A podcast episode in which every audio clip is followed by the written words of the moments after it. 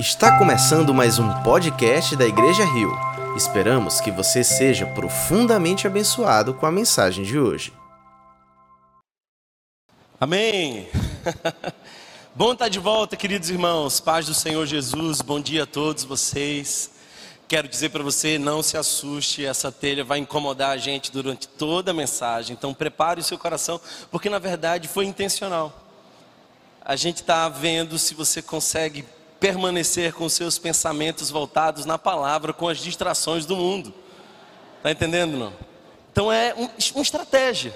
É uma estratégia. Se você receber a palavra de hoje, você tem perfeitamente capacidade de seguir firme na palavra mesmo com as distrações do mundo. Amém?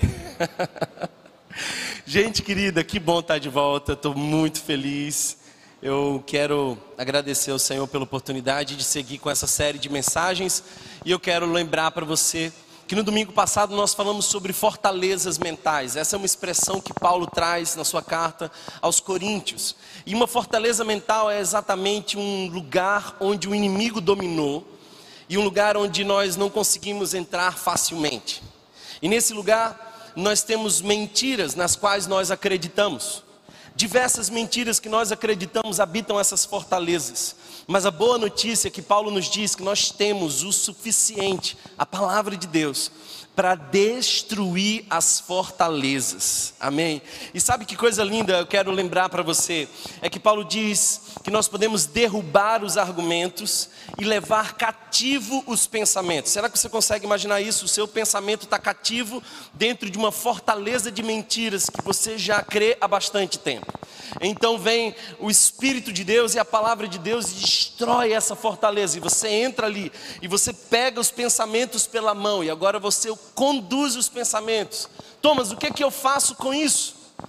O texto diz que não apenas nós derrubamos os argumentos e as fortalezas, mas nós também fazemos eles, tornamos eles obedientes a Cristo Jesus. Que maravilha se o teu pensamento pudesse estar cativo e obediente a Cristo Jesus. Isso seria de fato muito precioso e é talvez essa a razão pela qual nós estamos fazendo essa série de mensagens. Repense é a série de mensagens que pretende provocar você a aprender sobre os seus pensamentos e controlar os seus pensamentos e torná-los obedientes a Cristo Jesus. Queridos irmãos, há uma área muito sagrada. E a área mais sagrada de todas é o nosso pensamento. Jeremias tem uma expressão que diz assim: Vocês receberão como punição a maldade do fruto do vosso pensamento. Sabe, queridos irmãos, o nosso pensamento produz em nós um estilo de vida. Em outras palavras, nós somos o que nós pensamos. Há um espaço sagrado, o átrio do pensamento. E o átrio do pensamento é esse espaço que nós precisamos investir essa é uma máquina estratégica. Deixa eu te dizer uma coisa: você tem uma máquina de pensar. E ao contrário do que muitos pensam, essa máquina nunca desliga. Essa é a razão pela qual nós projetamos o fenômeno onírico. Você dorme, mas a máquina de pensar não dorme. E você diz assim: ah, não sonho, não, sonho só muito raramente. Você sonha todo dia. Todo dia você sonha. Você só não lembra do sonho porque você acorda numa fase do sono que não lhe propicia a memória.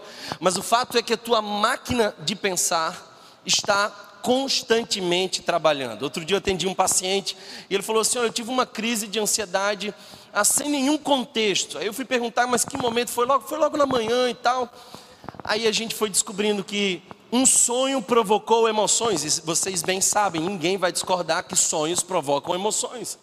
Quem daqui já não acordou emocionado com algum sonho ou tomado de pavor, angústia, medo, desejo? Sonhos nos provocam. A máquina de pensar está sempre funcionando. E sabe, queridos irmãos, eu quero falar um pouco sobre essa máquina de pensar porque ela é muito, mas muito importante para nós. E eu quero dar pelo menos três razões pelas quais a máquina de pensar que nós temos é muito importante. Então, por favor, fique atento durante toda a nossa reflexão. Primeira razão pela qual a máquina de pensar é muito importante é porque é dali que nós interpretamos o mundo. É desse lugar, desse átrio do pensamento, desse lugar sagrado da máquina de pensar que nós vamos interpretar o mundo. Eu não sei se você já passou pela experiência de estar vivendo uma situação muito semelhante a alguém, mas são reações completamente diferentes, interpretações completamente diferentes. A máquina de pensar define como nós interpretamos as coisas. Por isso, nós reconhecemos o que tem valor ou não, julgamos as coisas e os fatos a partir da nossa máquina de pensar. Segunda razão pela qual a máquina de pensar é importante é porque ela define as nossas escolhas. É dela que saem as nossas decisões. A máquina de pensar não só nos ajuda a interpretar os eventos à nossa volta, mas como a criar o nosso futuro. É fundamental nós prestarmos atenção nessa máquina de pensar. Terceira razão pela qual a máquina de pensar é importante é porque é nela que nós processamos os fatos e transformamos isso em emoções. É nessa máquina de pensar que a gente vai resolver ou não algumas questões que vivemos. Nós transformamos em dor ou em lição. Nós transformamos em amargura ou esse cenário acaba provocando em nós amadurecimento. Nós, queridos irmãos, precisamos estar atentos a essa máquina de pensar. Os átrios dos pensamentos é o lugar onde nós decidimos, por exemplo, se nós seremos santos ou se nós vamos desobedecer à lei do Senhor. Os pensamentos são fundamentais. E eu fiquei pensando como ilustrar isso para vocês. E hoje de manhã eu passei pela cozinha e vi um utensílio que todos vocês têm em casa. Então vou pedir que tragam aqui esse utensílio que todos vocês têm. E eu penso, assim, na minha limitação, ah, eu penso que nada se parece mais com ah, a nossa mente do que um liquidificador. Então vamos lá, vamos, vamos tentar entender um pouco a nossa mente. Eu espero que o pessoal lá de casa não precise de liquidificador hoje pela manhã. Sabe, irmãos, a nossa máquina de pensar é semelhante a um liquidificador. Então, como funciona esse negócio? Bem, esse negócio funciona quando nós escolhemos o que nós vamos colocar dentro dele. Então, eu quero que você entenda uma coisa.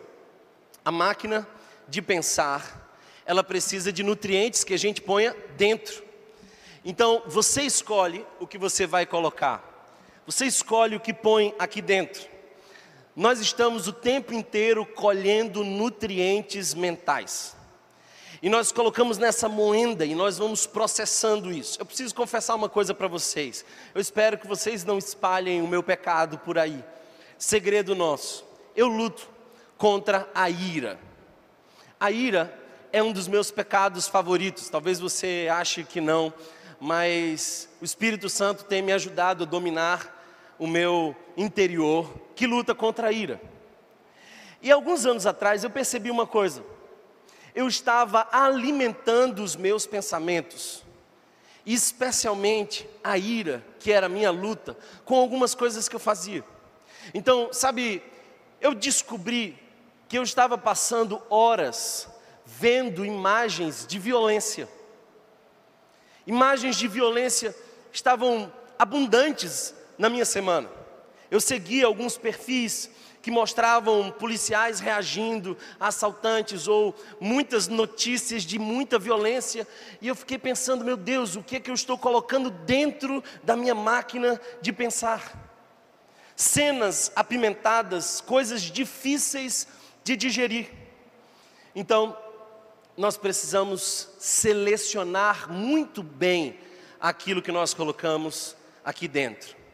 Talvez essa seja a razão do texto que nós vamos ler logo mais em Filipenses, no capítulo 4, quando Paulo diz: Irmãos, tudo que for bom, puro, se há algum louvor, se é admirável, nisto pensai. Eu preciso lembrar para vocês que nós não fomos programados para tanta desgraça.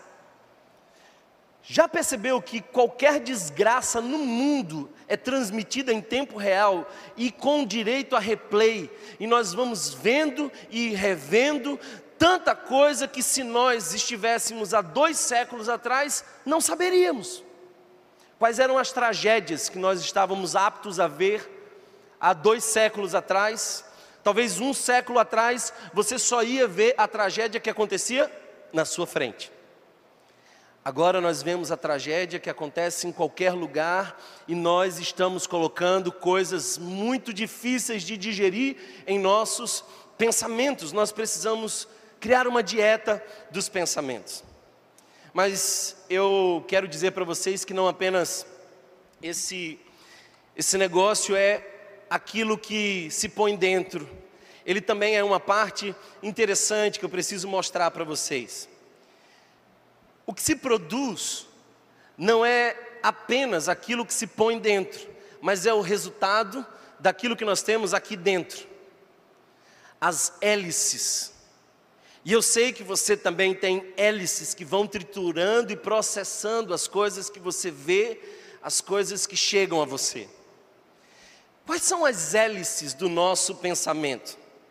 Que tipo de hélices nós temos? Bem, eu penso, queridos irmãos, que nós temos três hélices principais que processam e trituram aquilo que nós vemos. Atente comigo para essas três importantes hélices. A primeira, que nos ajuda a processar as coisas, é a nossa visão de nós mesmos, é a nossa concepção do eu, é quem nós somos aos nossos próprios olhos. É interessante que Deus chega para Gideão e Gideão diz assim: Ah, Senhor, eu sou pequeno demais, sou o menor da minha tribo, que é a menor do povo. Gideão não tinha muita clareza acerca de quem ele era, porque o próprio Deus diz: Gideão, você é um guerreiro. Mas ele achava que era o menor da menor tribo, e talvez fosse, se não fosse a graça de Deus. Davi era o menor da sua casa. Era o único, talvez, que não poderia ir para a guerra. Cuidava das ovelhas porque era a atividade mais menosprezada daquela época. Mas Davi tem uma visão de si totalmente diferente, porque ele diz: Eu, com Deus, temos poder para vencer esse gigante. A visão muda tudo. A primeira hélice que nós temos que processa esses nutrientes mentais que nós colocamos aqui dentro é a visão de nós mesmos, a nossa identidade. E sabe, eu tenho ficado assustado com a quantidade de pessoas que com muita frequência têm distúrbios de identidade. Gente que não sabe quem é. E como não sabe quem é, precisa encontrar uma forma de que alguém diga quem elas são. Esse dia, alguns dias atrás, eu estava no Instagram e eu vi algumas mulheres postando fotos que sinceramente não cabem a uma pessoa cristã. E eu não fiz uma interpretação pejorativa daquilo. Eu não julguei a atitude delas postando fotos muito sensuais. Sabe o que eu pensei? Elas só não sabem quem são. E como não sabem quem são, não conhecem o seu valor não sabem o significado do seu corpo e por isso pretendem despertar a atenção e a admiração do outro para, em recebendo curtidas, atenuar a neurose da própria identidade. Não é diferente com os homens. Ostentações, as mais diversas, são na verdade uma denúncia clara de pessoas que não têm clareza acerca da sua própria identidade e não sabendo quem são, precisam se afirmar de algum modo. A identidade é uma dessas hélices que nos faz processar tudo. A segunda coisa é a nossa visão de mundo. Todos nós temos uma visão de mundo.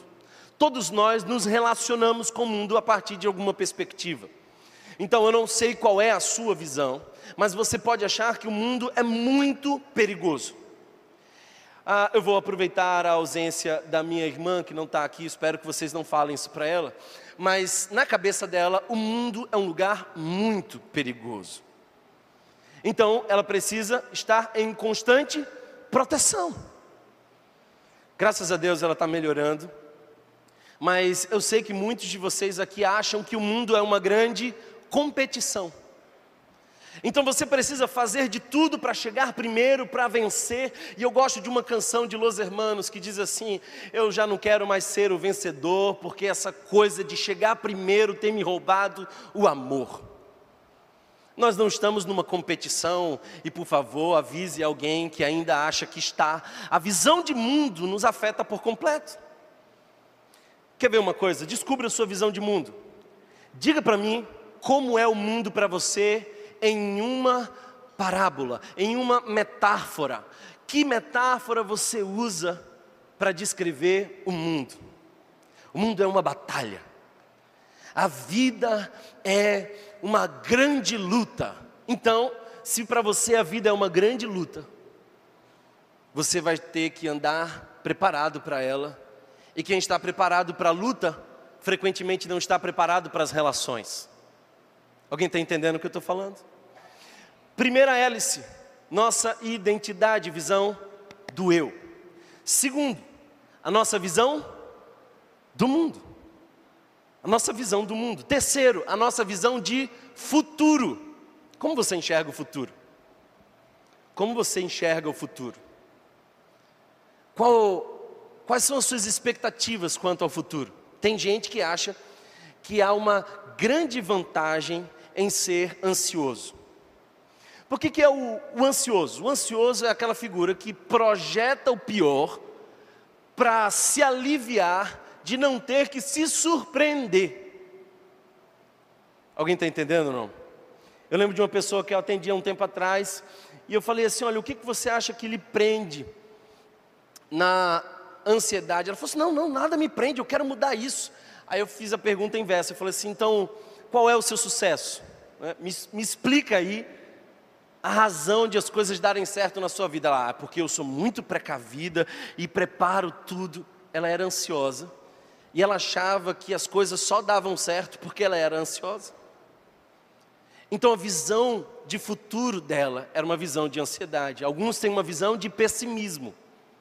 Só que a visão de futuro muda tudo à nossa volta. A nossa visão de futuro pode ser trágica e despertar em nós os piores sentimentos, como também pode ser esperançosa. Agora, qual deveria ser a nossa visão de futuro? Eu quero te dizer isso. Preste atenção. Se você é crente, há algumas doutrinas centrais nas quais você crê. Primeiro, que todos os seus pecados foram apagados e lançados no mar do esquecimento e que a culpa que lhe era devida foi posta em Cristo Jesus. Segundo, que você tem o Espírito Santo com você, ele está presente em você e para te apoiar em todos os momentos. Ele é o Deus que vive, que vive em nós, logo nós nunca estamos sozinhos. E se você é crente, a tua visão de futuro é de que, por mais que as coisas piorem, e vão piorar. A nossa escatologia é a seguinte: as coisas vão piorar, vão piorar ainda mais. Talvez piorem ainda um pouco mais. E depois, Jesus vem com a redenção de todas as coisas, e nós estaremos com Ele por toda a eternidade, num lugar onde não há choro, não há dor, não há sofrimento, numa cidade justa e restaurada. Esse é o meu futuro. Ah, queridos irmãos, nós precisamos entender qual é o nosso futuro. Eu fiquei imaginando esses dias Paulo preso em Roma, e essa é a realidade na qual ele escreve a carta aos Filipenses. Ele está preso muito provavelmente esperando a sua condenação e morte. Mas ele está preso, imagino eu, com outros. E eu fiquei conjecturando, e vocês sabem que eu gosto de fazer isso. Eu fiquei conjecturando Paulo, junto com mais duas pessoas. Um sequer pensava na vida e sofria com tédio. O outro, concentrado no que possivelmente lhe aguardava uma sentença de morte, vivia terrivelmente angustiado. Mas Paulo, quando pega uma, uma caneta da época, uma pena, em um pergaminho. Ele não escreve sobre angústia, nem sobre pavor, nem sobre medo, nem desespero. Ele fala sobre alegria. Como assim? Três pessoas, quem sabe no mesmo cárcere, comendo a mesma comida, esperando a mesma sentença, vivendo de maneiras diferentes. Sabe por quê? Porque não é, com, não é o que você está vivendo, mas como você está vivendo. Paulo pensava assim, capítulo 1, se você observar da carta aos Filipenses, note, Paulo vai dizer assim: Queridos irmãos filipenses, eu quero que vocês saibam que o que aconteceu comigo tem contribuído para o avanço do Evangelho. Peraí, peraí, Paulo, que maluquice é essa, cara? Tu tá preso, acorrentado a um soldado 12 horas por dia. Esse cara sai, entra um outro cara mais 12 horas por dia. E você está dizendo que isso está contribuindo para o Evangelho. Você está afastado da igreja. Nós adoraríamos seguir com a série de mensagens que você começou, mas você foi preso, Paulo. E agora você vem dizer que você, ah, isso está contribuindo. Aí Paulo diz assim: é porque você não está entendendo me amarra um importante soldado a cada 12 horas. Ele não pode sair. Eu prego 12 horas o Evangelho. Quando ele sai, é um soldado convertido e influente. Chega um novo soldado e eu prego o Evangelho. Alguém está entendendo isso? Olha como Paulo processa de maneira diferente, as hélices de Paulo são completamente diferentes. Quais são os resultados dessas hélices? Os resultados dessas hélices são os nossos sentimentos, o nosso coração, as nossas emoções. Nossas emoções não são o resultado dos estímulos, mas desse processamento, dessas hélices. Segundo, a nossa comunicação, a nossa palavra. Sabe, a nossa identidade está muito ligada à nossa comunicação. Por isso que eu gostei muito de cantar essa canção que nós cantamos agora há pouco, porque essa canção diz assim: Eu não temerei, seguro estou. Mas aí você pergunta, mas por que, que ele não teme? Por que, que ele está seguro? Aí note a expressão: sou filho de Deus. Identidade gerando um sentimento de segurança. As palavras, a comunicação, a razão, mas também os nossos comportamentos. Se você está seguro, você não precisa fugir, você tem capacidade de encarar os seus medos, as adversidades. É isso. Eu quero que você aprenda a processar melhor os seus pensamentos. Vou pedir que o pessoal me ajude aqui, tirando esse liquidificador, ou traga alguma coisa para a gente fazer um suco. Né? Você não pode mais mudar o que entrou na sua mente, mas você pode daqui para frente filtrar o que vai entrar. Eu sei que muitos de vocês passaram por lugares, cenários extremamente traumáticos. Mas daqui para frente você pode selecionar algumas coisas que você põe dentro da sua máquina de pensar.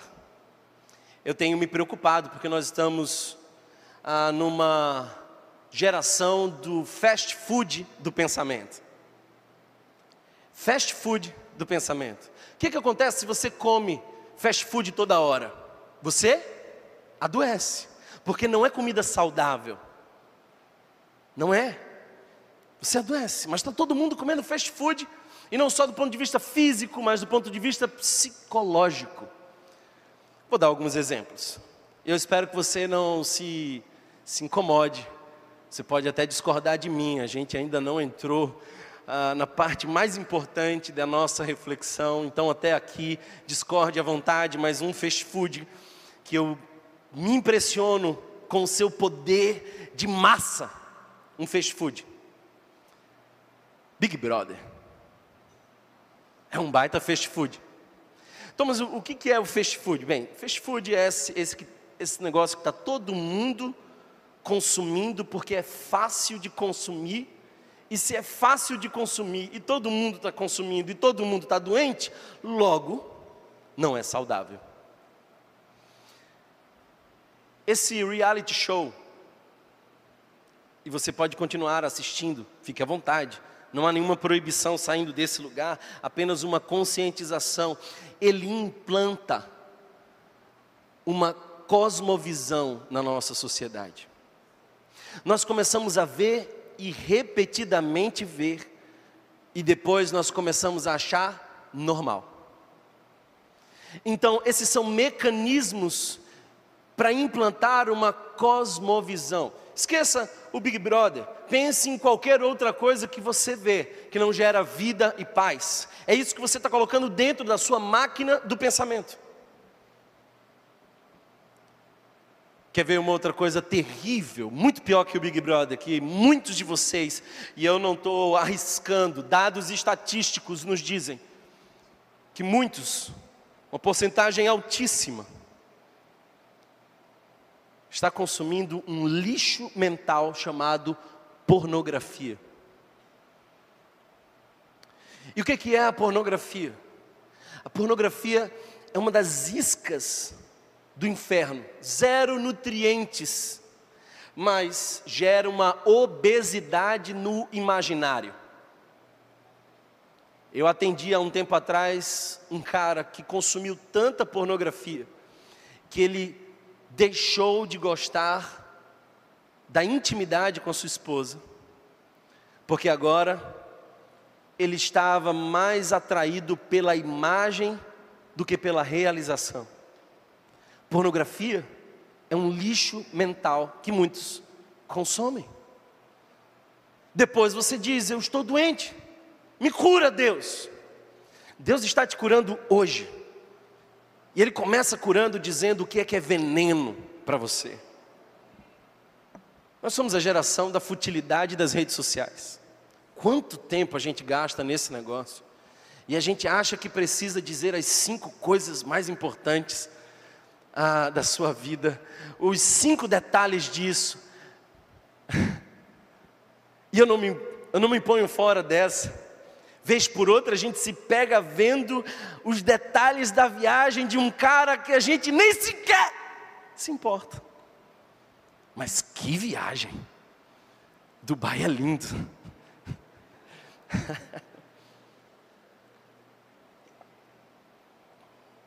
Fast food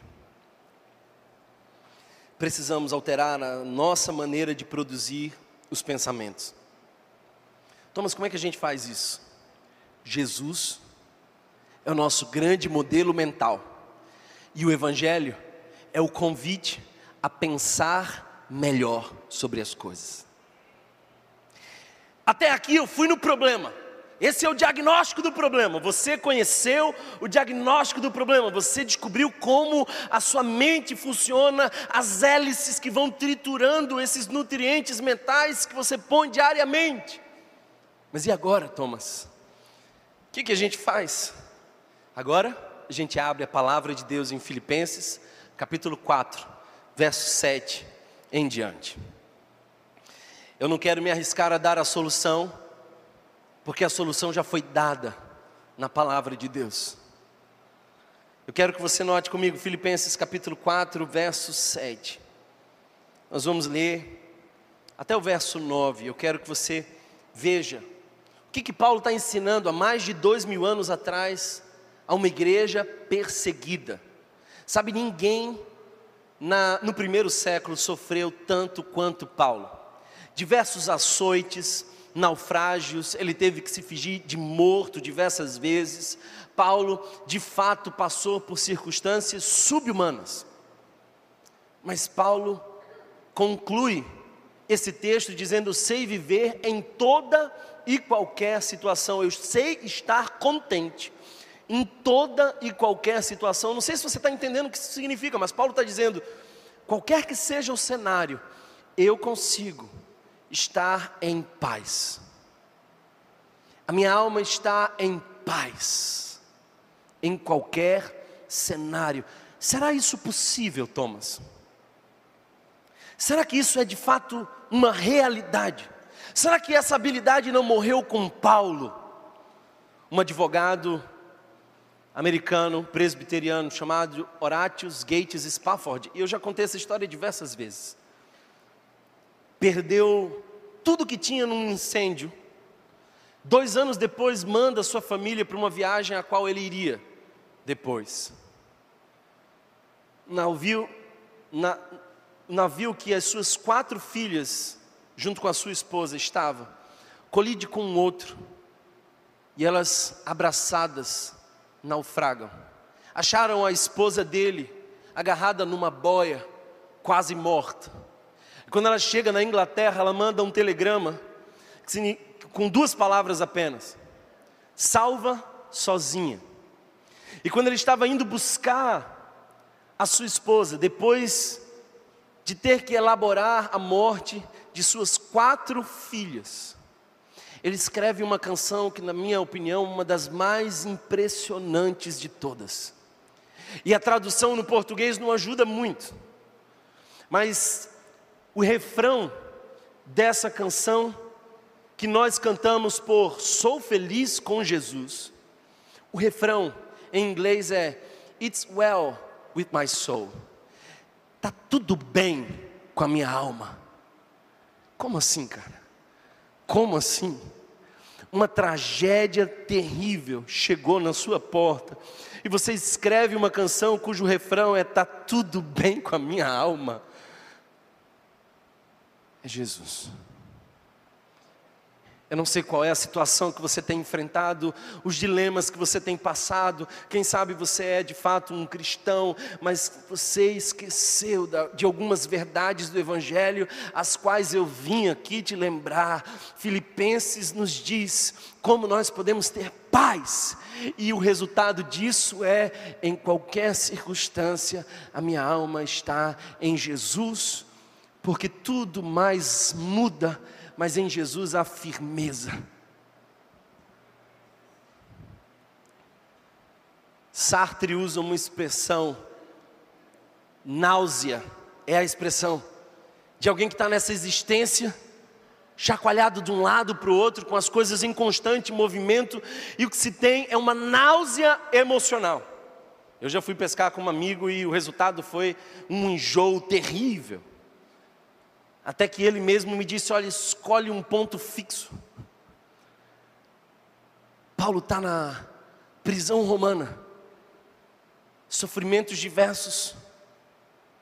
No próprio capítulo 3, ele diz tudo que ele um dia tinha conquistado, depois ele diz que perdeu tudo e considerava tudo por esterco.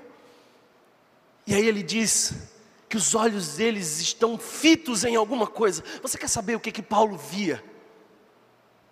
Nessa náusea da existência do sofrimento, o que que para onde Paulo olhava?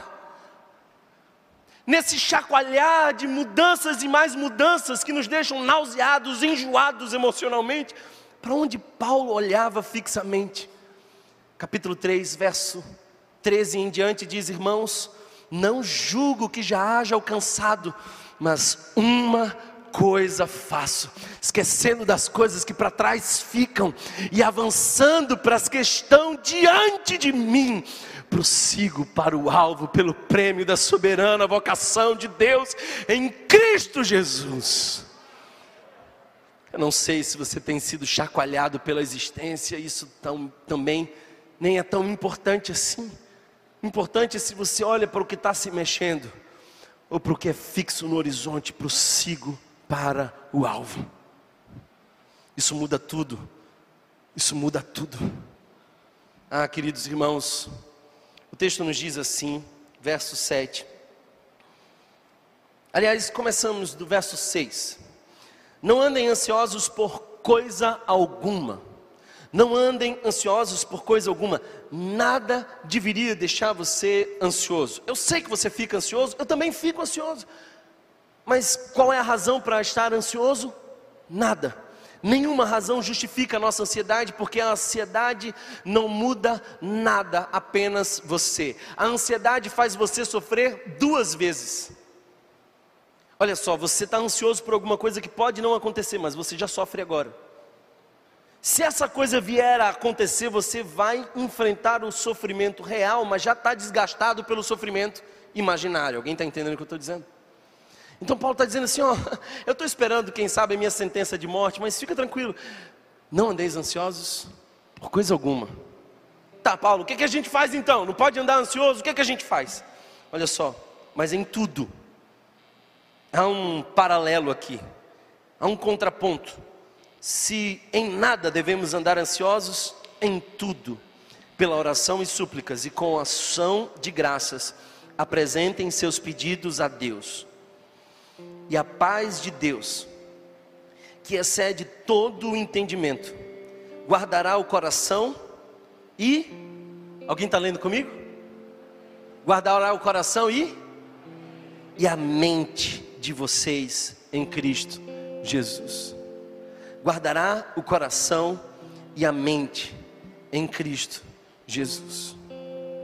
Sabe, essa expressão, guardar, é literalmente colocar guardas, sentinelas. Paulo está dizendo assim: você quer ter uma mente protegida, vigiada. Então, busca em oração.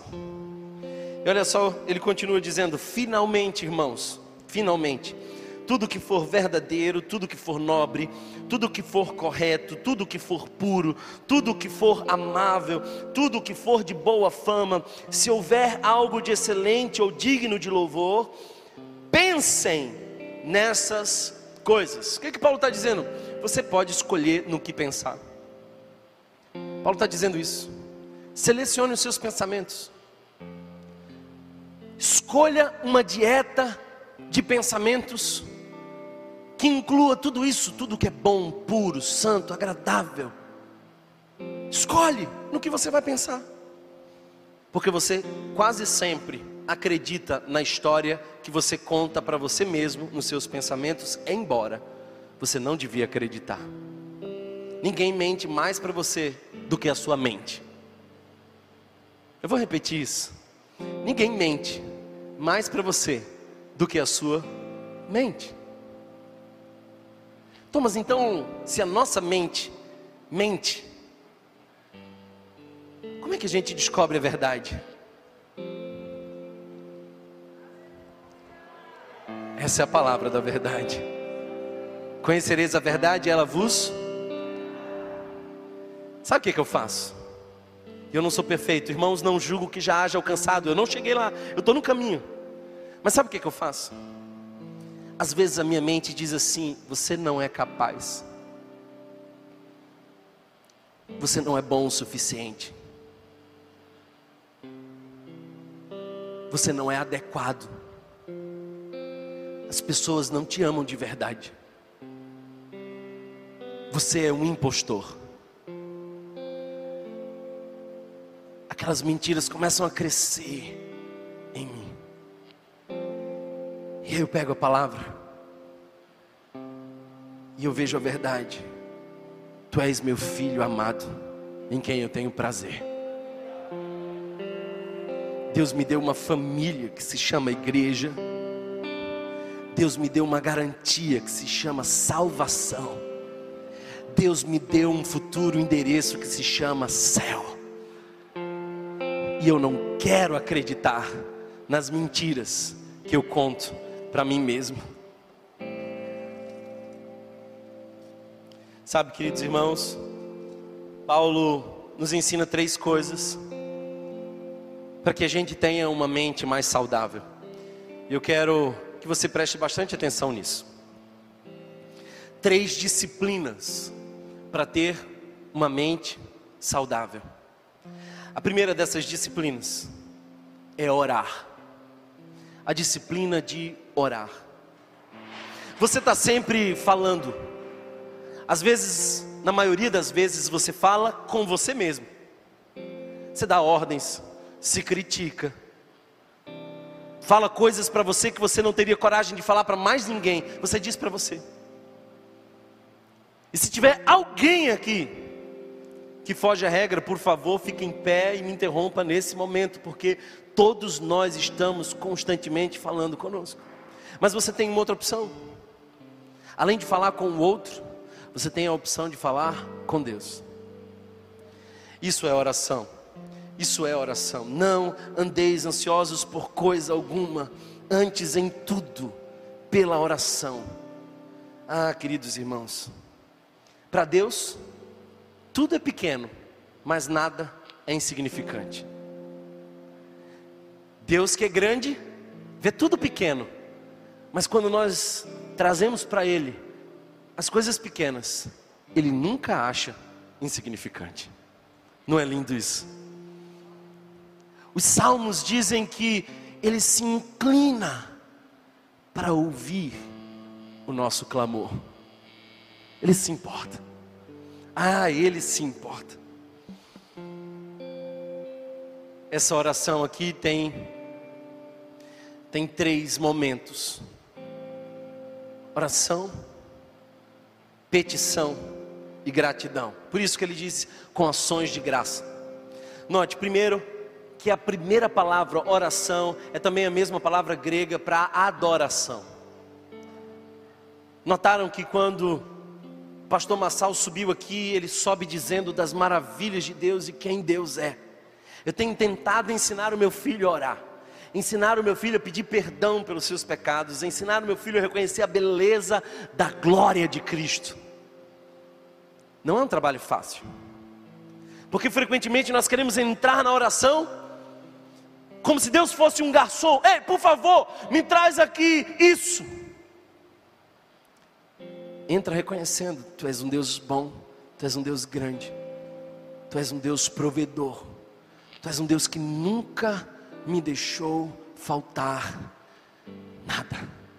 Tu és um Deus compassivo, justo, longânimo. Adore ao Senhor na sua oração. É exatamente isso que Jesus faz. Olha a oração que ele nos ensina: Pai nosso, santificado, venha o teu reino, porque tu és o rei. O segundo momento é é de fato a petição, porque nós Podemos pedir. O próprio Jesus disse: Pedi e dar-se-vos-á. Deus não se incomoda quando um filho dele se aproxima com algum pedido.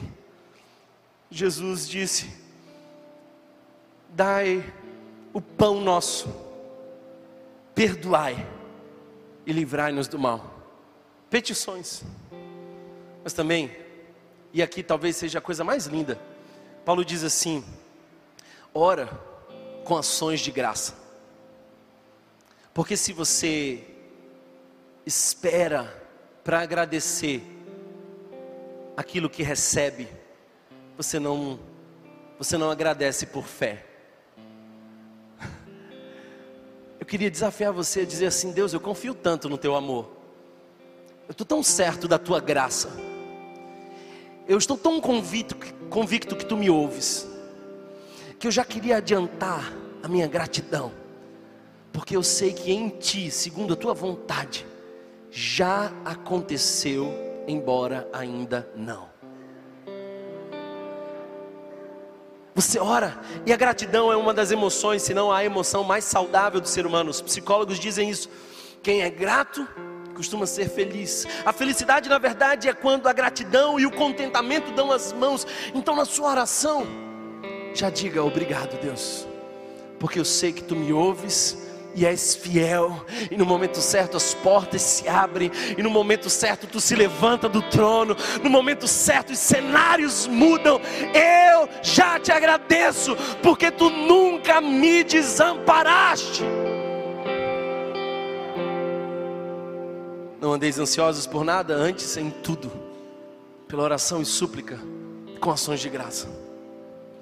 Mas ele também diz uma outra coisa, irmãos. E eu quero que você perceba o finalmente. Parece que Paulo está dizendo, talvez esse seja o ápice, finalmente. Finalmente, irmãos, tudo que for verdadeiro, tudo que for nobre, tudo que for correto, tudo que for puro, tudo que for amável, tudo que for de boa fama, se houver algo de excelente ou digno de louvor, pensem nessas coisas. A primeira disciplina é a disciplina da oração, mas a segunda disciplina é a disciplina do pensamento. Existem duas formas de interpretar esse texto. A primeira forma de interpretar esse texto, e é a mais comum, é de que você precisa estabelecer filtros mentais. Como quem diz, daqui para frente, eu seleciono o que eu vou pensar. Não está errado enxergar esse texto dessa forma. Nós precisamos fazer filtros mentais. Mas a segunda forma, e eu acho que essa é uma interpretação mais sublime, é que os teólogos sugerem que o que Paulo estava dizendo era de que a igreja precisava pensar nas doutrinas da fé. A igreja precisava pensar naquilo que Deus fez. A igreja estava não sendo convidada a levar a sua mente a um modo mais genérico, mas a pensar sobre os ensinamentos específicos de Deus, a graça de Cristo, a salvação, a promessa da eternidade, a esperança da redenção de todas as coisas. E a, a Paulo usa a expressão aqui, logisdomai, é uma expressão grega que poderia ser usada assim para um contador que está atento às coisas. Logisdomai é essa coisa de calcular, avaliar, pensar, recontar, ter a certeza que.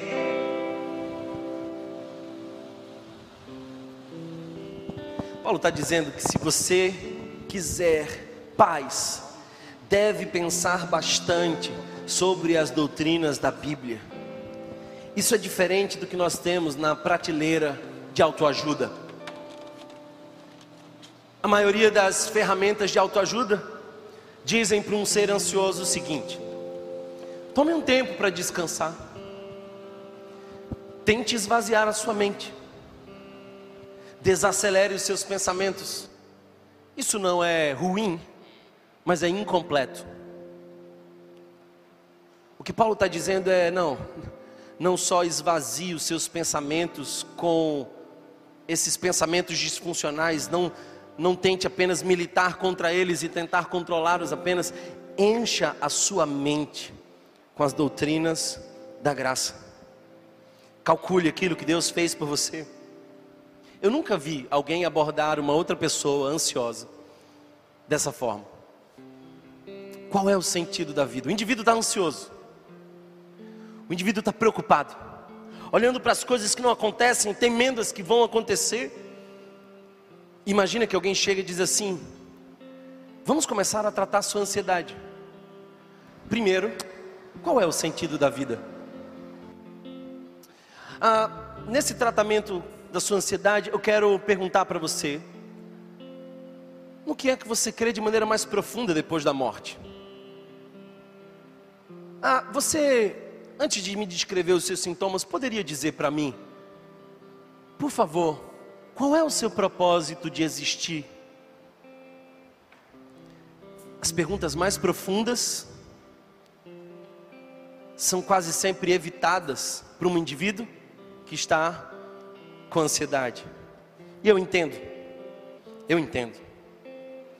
Os livros de hoje oferecem técnicas de relaxamento controles de pensamento negativo. Isso tem o seu valor, não é desprezável. Mas sabe, a cultura secular ocidental vive sem responder a perguntas realmente importantes. Se Deus existe, se Deus existe, existem respostas. Um filósofo chegou no Brasil e era um filósofo ateu. E um repórter veio entrevistar esse filósofo e perguntou para ele: Olha, qual é a pergunta filosófica mais importante? Aí ele disse, sendo ateu, a pergunta filosófica mais importante é se Deus existe ou não. O repórter, sabendo da sua descrença, disse: Mas você não é ateu? Ele disse: Sou. Mas se Deus existe, há um jeito certo de viver e uma resposta certa para todas as coisas. Se Deus não existe, a morte é o esquecimento da existência. Nós estamos, como o Sartre diz, entre um nada e o outro nada. Vivemos o desespero do vazio. Mas se Deus existe, Ele te chamou pelo nome, te fez com um propósito. É um Deus que atua na humanidade é um Deus que fala ao seu coração, é um Deus que te fez promessas e todas elas Ele cumprirá. Para Paulo, a paz não resulta de pensar menos. Para Paulo, a paz resulta de pensar mais sobre as grandes questões da vida e da doutrina na fé. Sabe por quê? Porque quando a gente está ansioso, quase sempre, sempre que nós estamos ansiosos, a gente esquece de pensar quem está no controle. É por pensar pouco sobre as doutrinas da graça que pensamos muitos, muito sobre a nossa desgraça. Logisdomai, considere, essa é a expressão que Paulo usa em Romanos capítulo 8, verso 18, quando ele diz: considero que os nossos sofrimentos atuais não podem ser comparados com a glória que em nós será revelada. Logisdomai é, eu considero, eu sei que eu estou sofrendo, mas eu fiz uma conta, eu trouxe a memória, eu lembrei quem Deus é, quem eu sou em Deus. A minha visão de mundo foi reajustada e a minha visão de futuro está garantida. Eu lembrei. Por isso eu não considero que as coisas que eu sofro nessa vida podem se comparar com a glória do porvir considerar, contar acuradamente, pensar bem. Pense bem. Repense. Repense. Pense na alegria vindoura, até que a alegria tome conta de você. Gaste tempo pensando na volta de Jesus, até que a sua alma comece a sorrir. Jesus é mesmo o Filho de Deus? Então se alegre, porque o Filho de Deus se entregou por nós na cruz do Calvário, rasgou a dívida e nos chama agora de filhos adotados. Pense na adoção de Deus para você. Gasta tempo com isso, pensa nisso. Se você quer paz, você tem que pensar mais nas coisas do alto. Queridos irmãos, ou Jesus está governando tudo e está ao nosso favor, ou nós estamos com muitas razões para vivermos num desespero. Paulo está dizendo: se você é cristão e não tem paz, talvez essa seja a realidade de alguns. Você é cristão e não tem paz, tudo bem, tudo bem. Talvez você não está pensando bem. Pense bem. E talvez você leve um tempo para aprender a pensar bem. Mas a paz resulta do pensamento disciplinado sobre as nossas crenças profundas. A coisa mais linda que eu posso imaginar hoje é alguém que chegou com umas hélices todas tortas e ouviu o Evangelho, e vem o mecânico da alma, Jesus Troca as hélices. Você achava que não era ninguém, mas deixa eu te dizer uma coisa. Você é filha amada de Deus. Visão de si ajustada. Você achava que o mundo estava contra você, mas deixa eu colocar uma nova hélice. Eu sou contigo. E se Deus é por nós, quem será contra nós? Deixa eu colocar uma outra hélice, diz o Senhor, o mecânico da alma. Você achava que tudo ia dar errado, mas a sua visão de futuro está sendo restaurada.